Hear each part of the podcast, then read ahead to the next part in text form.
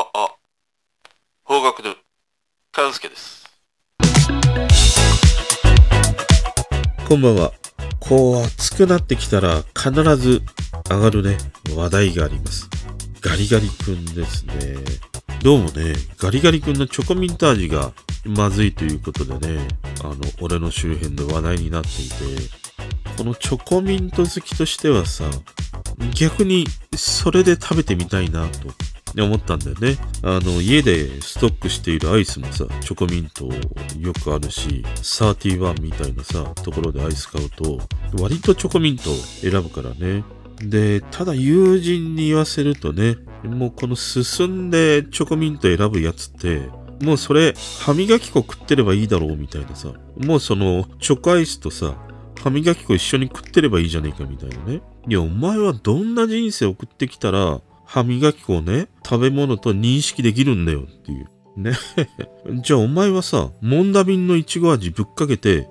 いちごクリームのかき氷のようにさ、お前は食えるのかって、もうとっぷりとね、言ってやりましたよ。今日は心の中ではなくてね、面と向かって言ってやりました。でもこの最近は、あれだね、ペヤング系の焼きそばとかもそうだし、わけのわからない破壊力ある辛さとかさ、もうそのわけのわからないボリュームのものとかね、次々にその食べ物をね、おもちゃにしたようなものがこう出てくるんだけど、まあなんかそういうのを見てると、いやほんとお子ちゃまはちょろいよなって思ってしまいますね。いやもうそのだいぶ辛いとかさ、もう食べきれない大きさっていうだけで話題になるわけでしょ？それにつられて食べたいって思うわけだからね。もうちょろいよ。ただこのチョコミントあれだね。さすがに、あのー子供をちょろまかすことはできないようですね。あの、なぜならお子ちゃまはチョコミント嫌いですからね、基本的に。このチョコミント好きっていうのはもうおっさんかおばさんかだからさ。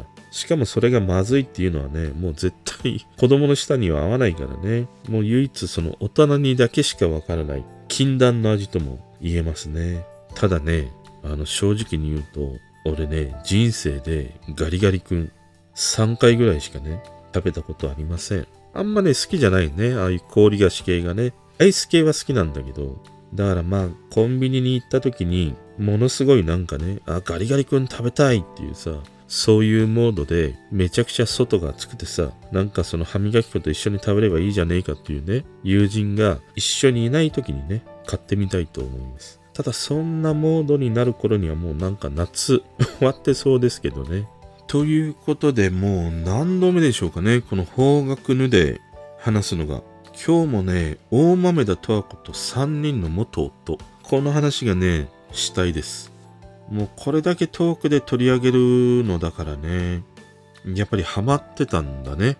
面白かったです。で、昨日で最終回を迎えたんだけど、どうでしたか、最終回。俺はね、やっぱり最終回は最終回だよなって当たり前なんだけど思いましたね。あの先週も話したんだけど、俺は9話目がこのドラマの最終回だったように思いましたね。やっぱり本当のこの最終回って、こう帳尻合わせというか、まあ今までのものをこう寄せ集めた感じというのかな。そういう感がどのドラマでも出てしまいがちだからね。で、昨日のこの大豆田十和子の最終回、あの3つのブロックに分かれていたなと思いましたね。1つ目のブロックが、この第1話目のさ、斎藤匠のあの、インチキ船長みたいなさ、あの回を回収するかのようなもので、2つ目が母親の不倫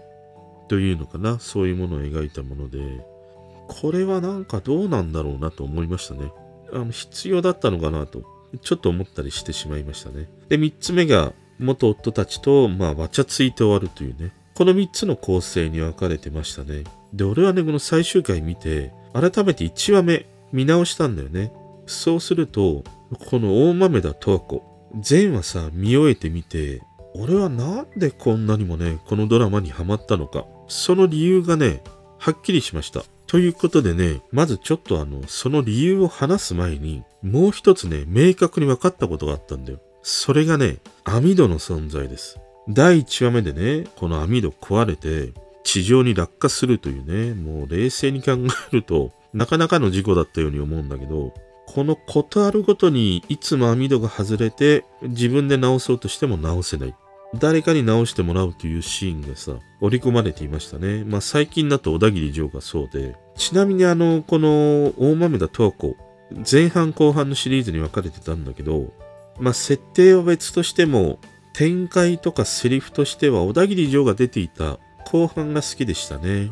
でね、この網戸。実はね、この網戸、一見こうコミカルなシーンをさ、描くための小道具のように思われがちなんだけど、これはね、全く違います。この網戸こそ、大豆田十和子本人だったっていうね、ことなんだよ。このいつもさ、網戸レールから外れていて、斜めにこう立てかけてあってね、本来の役割を果たせてない。この姿を象徴しているというのがさ、この白熊ハウジングで社長を務めていた彼女自身だと思ったんだよ。そのさ、一応網戸は存在してるんだけど、レールにはまってないからさ、全然役立ってないっていう。それはさ、社長を引き受けてしまって、名前だけは社長なんだけど、その役割が果たせてないっていうね。あの彼女の葛藤と重ね合わせてるんじゃないかなっていう。で、もう一つのね、意味としては、毎回さ、あの網戸、誰かに直してもらってたでしょ？で、最終話ではやっと自分で直せるようになったということなんだけど、これこそがさ、彼女のその成長というのかな？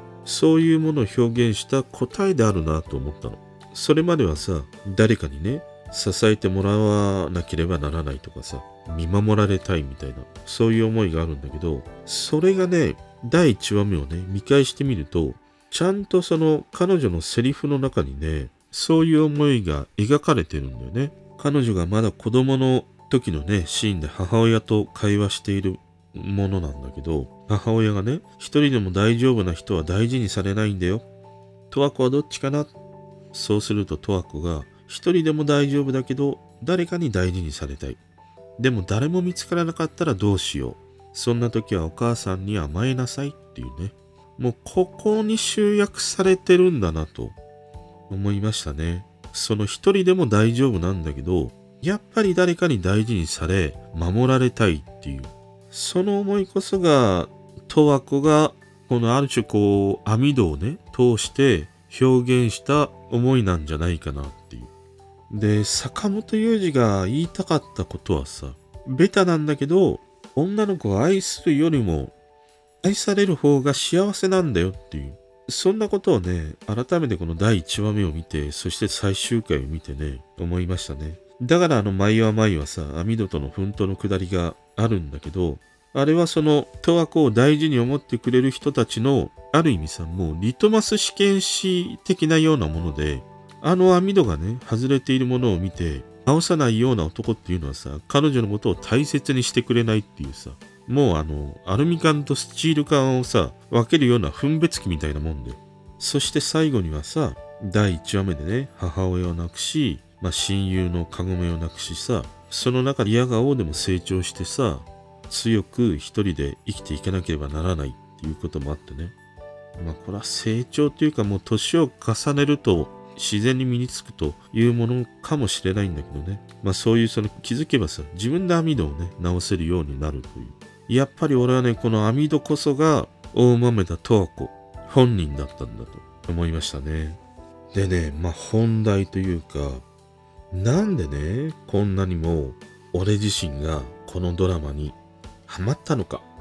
1話目をね、見返してみて、それがね、はっきりわかりました。あの、もちろんこの坂本雄二の脚本とかね、出演陣のこの絶妙なこう距離感とか演技力とかね、映画のフィルムのようなね、絵作りとか、まあいろいろあるんだけど、やっぱりね、なんといっても、もう再三再四話している、グレッチェンパラートのオール・ザ・セイムに尽きるなと思いました。あの、第1話目をね、見返して、一番好きでさ、あ、このドラマ面白そうで、次も見たくなるなっていう風に感じさせてくれるシーンがさ、あの1話目のもう最後のシーンだね。十和子の母親の四十九日を終えて、3人の夫たちがさ、公園でブランコに乗ってるシーンがあるんだよ。そこで流れてきたのが、その時にね、初めて聞いたこのグレッチェンパラとオール・ザ・セイムだったんだよね。そしてもうこのシーンで俺はもう一目惚れに落ちてたんだね。それに気づきました。やっぱりね、見返してみてもこのシーンが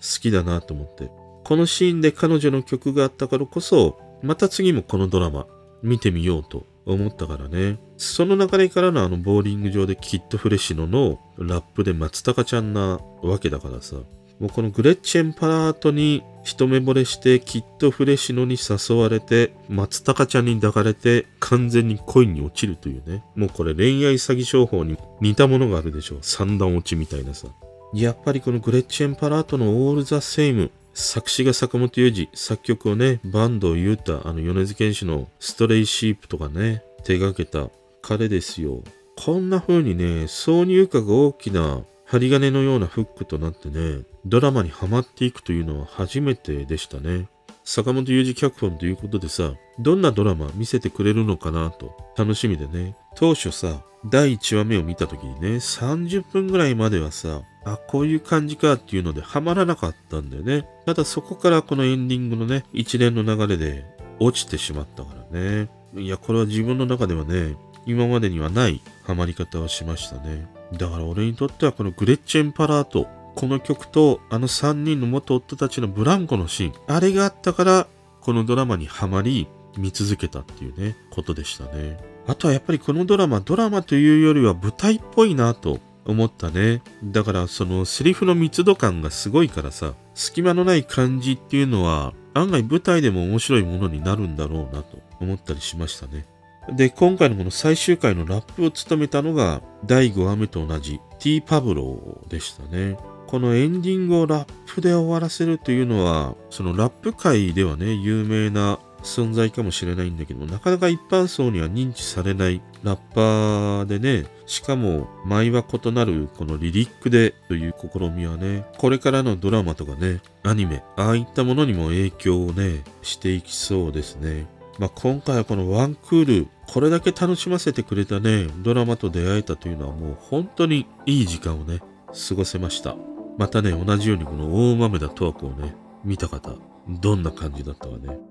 ぜひ教えてください。今日はね、とうとうこの最終回を迎えた大豆田十和子と3人の元夫、この話をね、してみました。